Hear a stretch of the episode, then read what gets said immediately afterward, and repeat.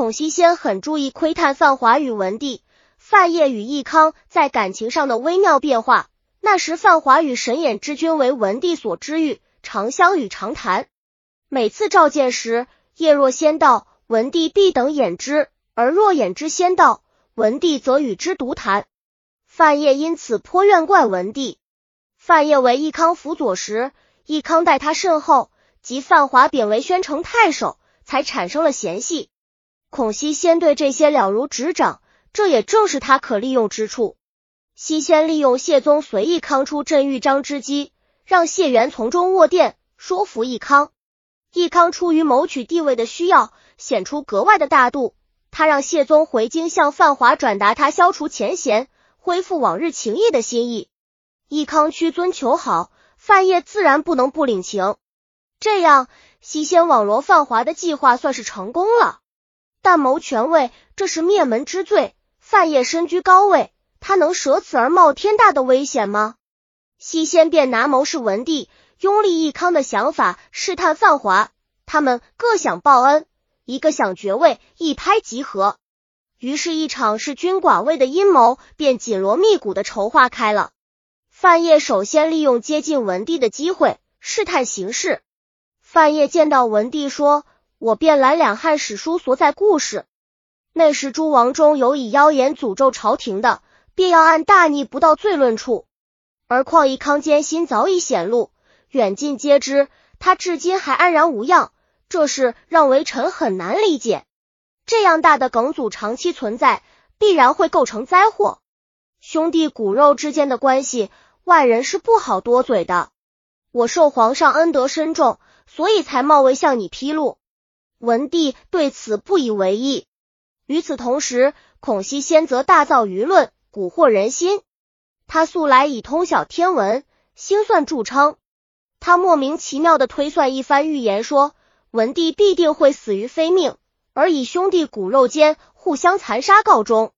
江州地方当会出天子，无疑江州天子便是义康了。孔熙先以拥立义康为号召，天力网罗党羽，培植心腹。他暗中联络义康过去所宠信的朝臣。比如大将军府更重成祖，辅军将军徐湛之都曾为义康所宠爱信任，他便设法拉拢结为心腹。义康所蒙养的道人法略、尼姑法镜，皆感激义康救恩，图谋报效，被西仙拉拢过来。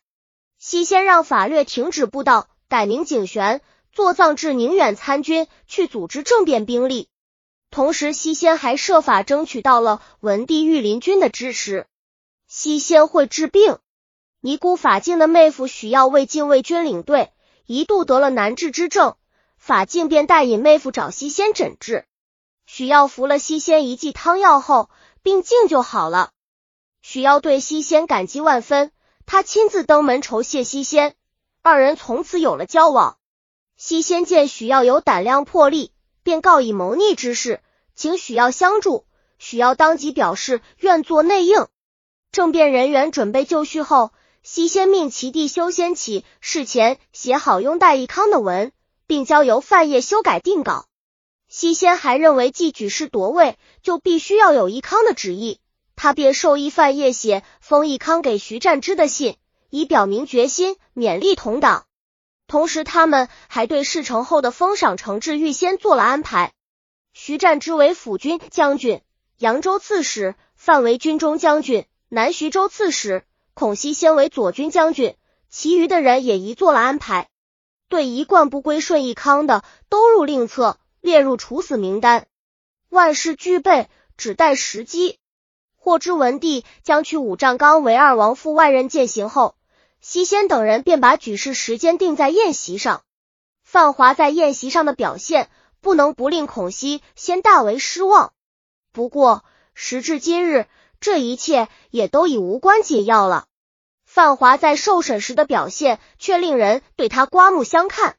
其他人都招认了，只有范晔守口如瓶。文帝见三思多日，审范华没有结果，只好亲自出动。文帝说：“你跟谢宗、徐占之、孔熙先等共谋政变，他们都已招认了。这些人还未死，证据俱在，你何必要顽固到底呢？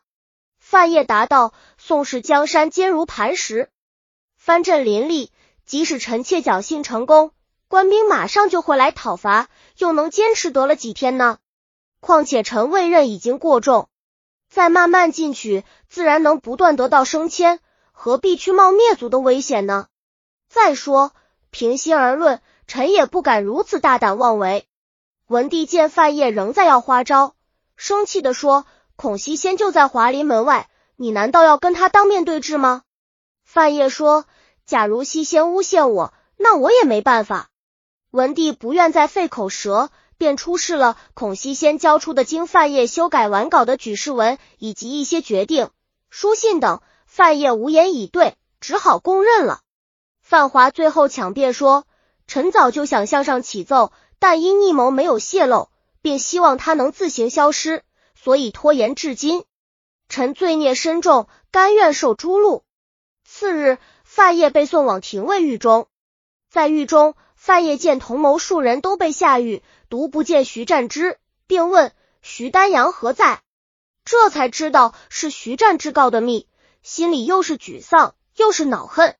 文帝有一把十分精美的白团扇，他派人拿给狱中的范晔，令他题写诗词佳句。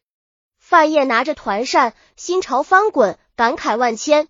最后，他提笔写道：“去白日之艳艳，袭长夜之悠悠。”文帝看了范晔手书的佳句，心里也油然而生处之情。范华本以为文帝既然派人来探监，定有赦免他之意，谁知二十几天过去了，范晔盼来的却是一纸处死的判决。